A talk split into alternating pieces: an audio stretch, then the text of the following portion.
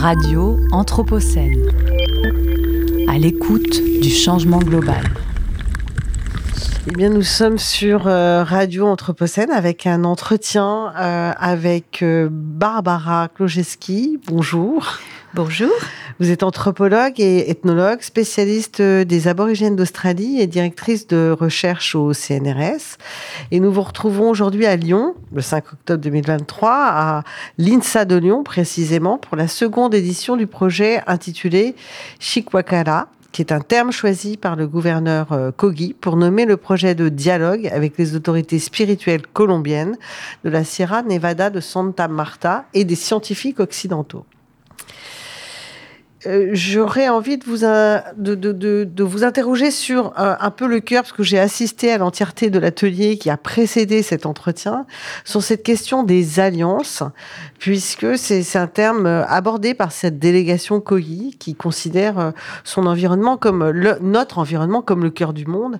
Et donc, je voulais savoir si le contexte d'urgence actuelle suscite de plus en plus d'alliances entre peuples autochtones et scientifiques et ou d'autres acteurs de la société d'ailleurs. Alors la, la situation d'urgence, bien sûr, a précipité les alliances et les soutiens aux luttes aussi bien aux peuples autochtones sur place qui sont confrontés en fait euh, à des entreprises qui viennent des pays euh, du Nord euh, qui payent les scientifiques en général, bien qu'il y ait aussi des scientifiques dans les pays du Sud évidemment. Mais donc il y a eu toujours une tradition ancienne avec beaucoup d'ONG d'accompagnement de, de ces luttes autochtones et puis de pression aussi de certains scientifiques pour changer les politiques des pays concernés. Mais euh, et il y a eu aussi beaucoup de, de collaboration dès lors qu'il y a eu euh, bah, particulièrement des signes euh, qui nous qui étaient inquiétants au niveau du, du changement climatique, de collaboration avec euh, avec des différents groupes autochtones qui ont des savoirs de leur milieu, que ce soit euh, les Inuits dans les régions de neige ou bien des populations des montagnes comme les, les Kogi ou bien des populations des déserts comme les aborigènes en Australie. Beaucoup de programmes ont été mis en place euh, dès les années 80 euh, par exemple euh, à, à, la mise en place des parcs régionaux de collaboration avec des autochtones, notamment dans le nord de l'Australie, pour promouvoir quelque chose qui avait été très mal compris par euh, par certains scientifiques, euh, il faut mettre tous ces, tous ces travaux à la poubelle, hélas, parce que qui disaient que les, les, aborigènes étaient responsables de la désertification du continent, enfin où ils sont depuis au moins 67 000 ans. On a fait encore des mmh. découvertes archéologiques. Ils sont bien récentes. antérieurs aux parcs régionaux, aux parcs nationaux. Oui, oui, non, mais le, le, le, dessèchement au moment de la, enfin le fait que les, les, les deux tiers de l'Australie sont un désert, bon bah c'est un, c'est une évolution qui a eu du continent. Il y a eu, euh, il y a eu aussi bien des inondations, des volcans qui, qui, se sont arrêtés, la mer intérieure qui a disparu, etc. Mais la technique des petits feux pratiqués par les aborigènes consistait justement à empêcher les méga-feux. Et c'est pas c'est pas des techniques de brûlis de type euh, agricole, mais qui sont nécessaires en fait aux plantes qui, qui sont natives de l'Australie. Euh, certaines graines ne poussent que s'il y a du feu. Et, et, les animaux ont besoin aussi de, de manger ces plantes qui ne qui ne poussent que quand que quand on fait ces petits feux. Les, les humains avec euh, les graines font font des galettes. De même, la nature a besoin d'être, comme ils disent, nettoyée, donc euh, aussi bien la forêt, euh, la savane, parce qu'il y a des herbes qui sont extrêmement inflammables et puis qui peuvent s'enflammer elles-mêmes. Donc tout ça a été reconnu dans les parcs du nord de l'Australie, mais pas, pas trop dans le sud. Et il a fallu les immenses méga-feux de, de, de, il y a trois ans mmh. pour que pour qu'on on change la gestion de, de, de toute de toutes ces forêts et qu'on remette en avant donc la, valeur de, ces petits feux aborigènes en, en, en engageant d'ailleurs des aborigènes comme euh, rangers dans, les parcs. Oui, tout à fait. J'avais eu l'occasion de voir euh, justement, euh, ou plutôt de lire un article là-dessus, que qu'en effet les gouvernements, au moins locaux en Australie, à l'occasion de ces méga feux dont vous parlez, qui ont dévasté une partie de l'Australie, ont reconsulté, remis autour de la table des discussions discussion euh, les aborigènes, en tout cas une partie d'entre eux, pour parler de cette question des brûlis, qui, je le rappelle, euh, sont des techniques utilisées par euh, les humains depuis très très très longtemps partout sur la planète.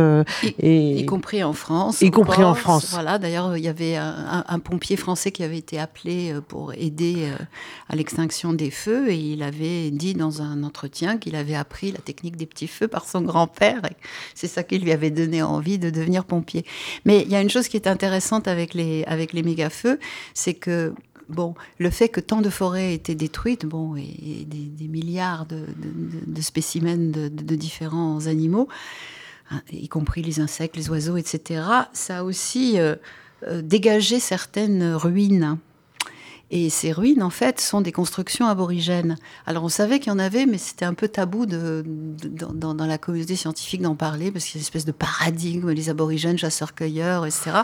Or, il y avait, euh, au moment de la colonisation, plus de 200 peuples euh, différents, et, les terres très fertiles du Sud n'étaient pas du tout euh, gérées de la même manière que, que, celles du désert ou des forêts tropicales. Et donc, on, savait qu'il y, avait, y avait eu des constructions pierre des, villages juste avant la colonisation, il y a deux, siècles et demi, et donc il y avait attiré beaucoup de population, qu'il y avait eu un peu des conflits, donc il y avait eu, puis ensuite euh, même les maladies étaient arrivées avant les colons, mais les pierres ont été utilisées par les colons, donc euh, il n'y avait plus de traces de, de ces constructions, de ces mmh. villages, mais juste des dessins des premiers observateurs, et puis surtout tout le long du littoral aussi, puisque le, les, les, côtes changent euh, en ce moment aussi en Australie, euh, il y a des kilomètres et des kilomètres de pièges à poissons, à anguilles, etc.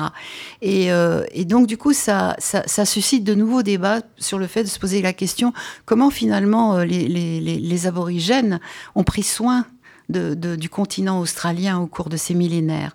Et euh, il y a un, essayiste aborigène qui n'est pas scientifique, qui a écrit un livre qui a été traduit euh, il y a deux ans en France, euh, sorti aux éditions Petra, qui s'appelle L'émeu dans la nuit et qui, donc euh, est venu défier les scientifiques en disant euh, il y a ce paradigme en anthropologie des chasse, que les aborigènes sont que des chasseurs-cueilleurs, bon, qui seraient un petit peu en train de, de picorer dans, dans, dans, sur ce continent comme, comme l'Éden, euh, voilà, et se servir de, des animaux et des plantes dans la nature, et qu'en fait, bah, ils effectuaient un vrai travail, bon, le nettoyage avec, avec le feu, mais aussi toute une série d'autres techniques dans certaines régions, notamment dans le sud, du fait qu'ils avaient effectivement des villages, euh, il, y avait une forme de ce qu'il appelle une proto-agriculture. Et ça, c'est sorti en 2014 et ça a fait un scandale dans la communauté euh, scientifique, des gens qui avaient construit toute leur carrière sur le paradigme des chasseurs-cueilleurs, mais quelle que soit la discipline, hein, je ne parle pas que des anthropologues, les archéologues, mais aussi euh, bon, les, gens qui, qui, prétendent avoir la solution et qui dénient très souvent en Australie, malheureusement, même des, des climato-sceptiques Enfin, c'est effrayant l'ambiance. Il y a une espèce de mouvement révisionniste aussi vis-à-vis des violences de la colonisation, de nier tout ça. Et donc, du coup, bah, il y a eu un débat euh, qui a permis de faire connaître tout ça.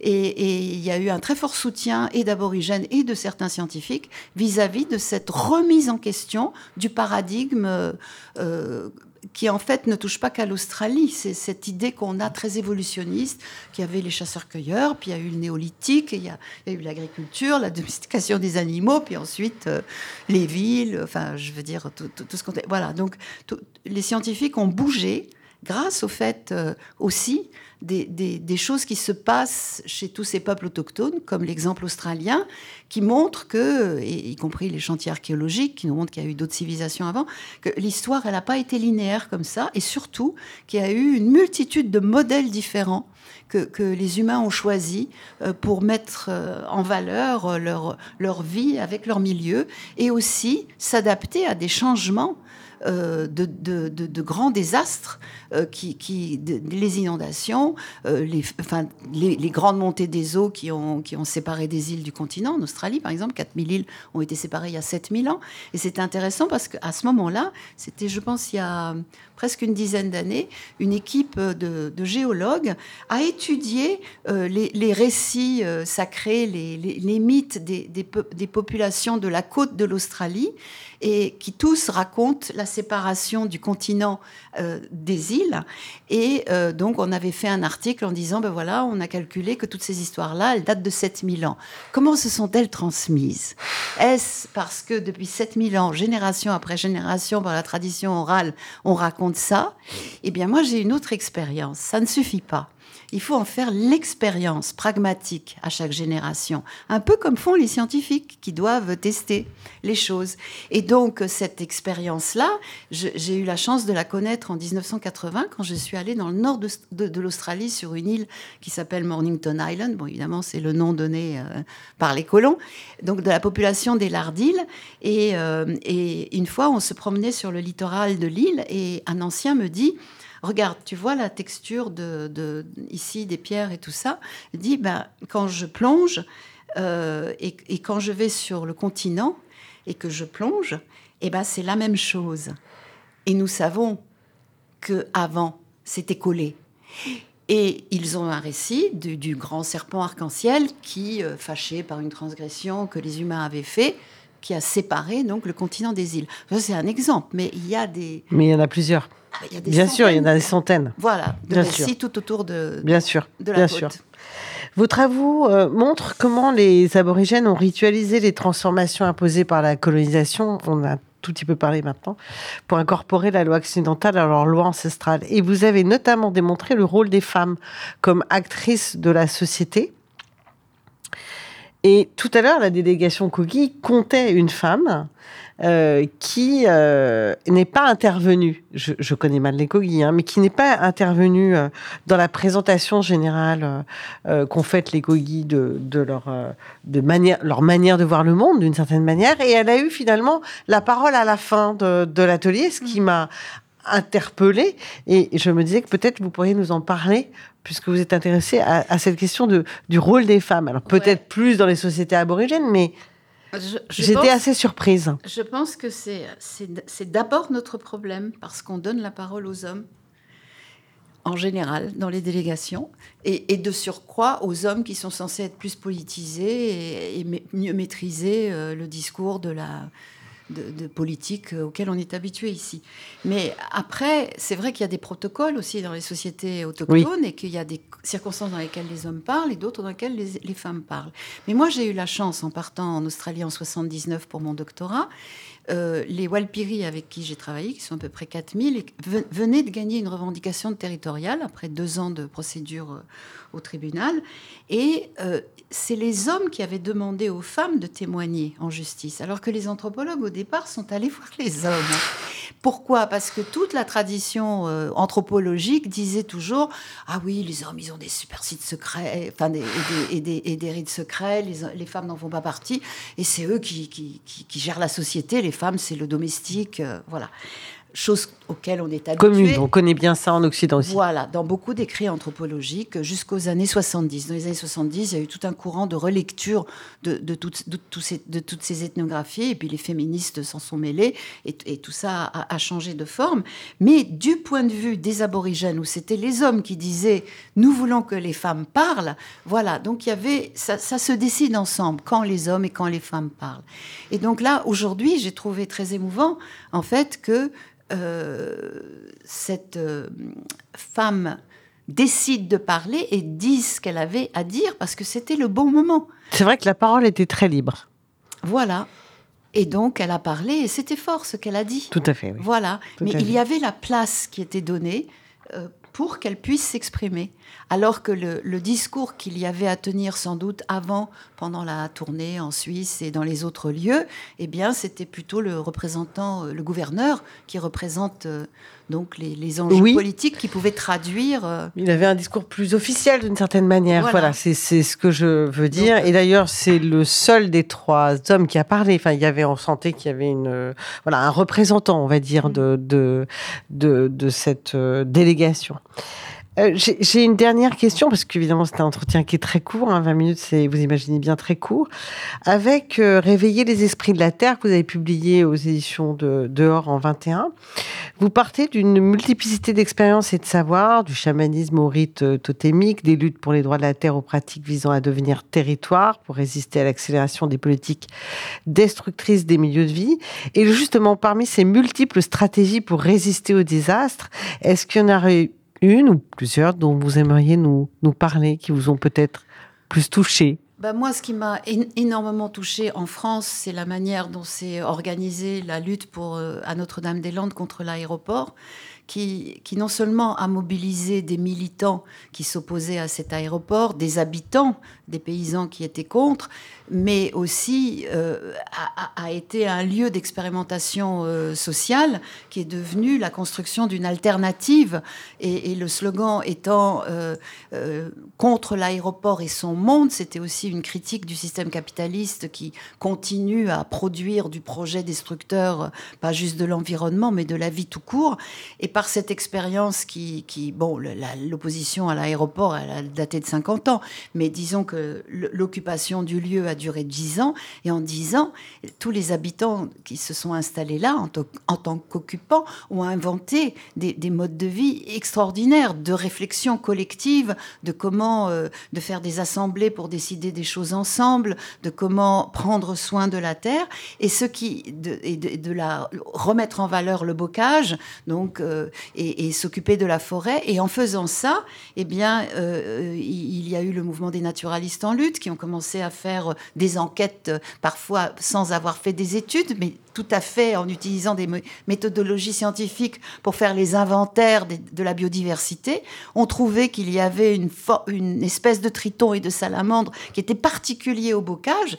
Et du coup, une alliance est née avec, avec euh, ces deux animaux qui sont devenus emblématiques euh, mmh. de la lutte et qui ont, qui ont participé, disons, des arguments qui ont fait que le projet d'aéroport de, a été abandonné parce qu'il s'agissait de protéger ces tritons et ces salamandres. Et avec euh, la récente euh, lutte contre les mégabassines à Sainte-Soline, oui. Euh, le, vous parliez d'une excellente nouvelle qui était arrivée hier. Vous avez raison. Oui, tout à fait. Donc dans cette région de, des Deux-Sèvres et dans la Vienne aussi, et puis un peu, un peu encore dans une, dans une troisième région, en fait, il a été décidé d'abandonner le projet de 15 mégabassines parce que la, la logique de ces mégabassines qui sont d'immenses trous qui vont prélever euh, l'eau des nappes phréatiques, donc c'est-à-dire l'eau la plus pure, pour, euh, pour la garder dans ces grands trous euh, sur, sur des bâches en plastique, pour pouvoir arroser du, du maïs, du maïs qui est modifié, alors qu'au Mexique, le maïs pouvait pousser sans eau. Et donc, ce est une très très mauvaise gestion dans la mesure où déjà dans ces régions où, les, où il y a des mégabassines, les habitants n'ont plus d'eau euh, potable qui vient, qui vient des nappes phréatiques, mais que de l'eau recyclée. Et ensuite, il semblerait aussi, enfin c'est pas il semblerait, ça a été confirmé par les spécialistes, le maïs, euh, pour pousser, a besoin, en fait, pour, juste pour éclore, d'avoir un, sol sec. Or, cette région des Deux-Sèvres, euh, qui normalement était riche en nappes phréatiques, est riche en zones humides. Zones humides qui sont de plus en plus menacées par la bétonisation, comme Notre-Dame-des-Landes. Et donc, en fait, il faut, il faut assécher un peu les zones humides pour que le maïs pousse, pour qu'ensuite on puisse l'asperger. En asséchant la zone humide, c'est ce qui s'est passé en avril, tout de suite après Sainte-Soline, les, quelques entreprises d'agro-industrie, en fait, ont, ouvert les canalisations de la zone humide correspondant pour, pour que l'eau fraîche de la zone humide pour assécher les terres doit pousser le maïs parte avec la rivière jusqu'à la mer. Et donc, du coup, l'aquaculture s'est retrouvée avec de l'eau plus fraîche que d'habitude en avril et ça a bousillé leur, leur, euh, leur élevage. Il y a, sur la Loire, il n'y a aucune euh, concertation euh, commune sur la gestion du fleuve. J'ai appris aujourd'hui que en fait, le Rhône, lui, a une gestion collective depuis sa source en Suisse jusqu'au delta tout à fait, euh, ici. Voilà. Donc tout ça, ce sont des modèles à repenser et, les Kogi, comme les aborigènes et comme beaucoup d'autres peuples autochtones, eh bien, euh, ont des choses à partager euh, avec nous pour nous aider à, repenser tout ça. Ouais, nous aider à repenser euh, le monde qui est bien euh, cabossé. Écoutez, Barbara Glojeski, notre entretien arrive à son terme. Je vous remercie infiniment et j'espère, et j'en suis certaine, nous aurons l'occasion de nous retrouver sur cette antenne à une autre occasion. Voilà, merci beaucoup. Radio Anthropocène, à l'écoute du changement global.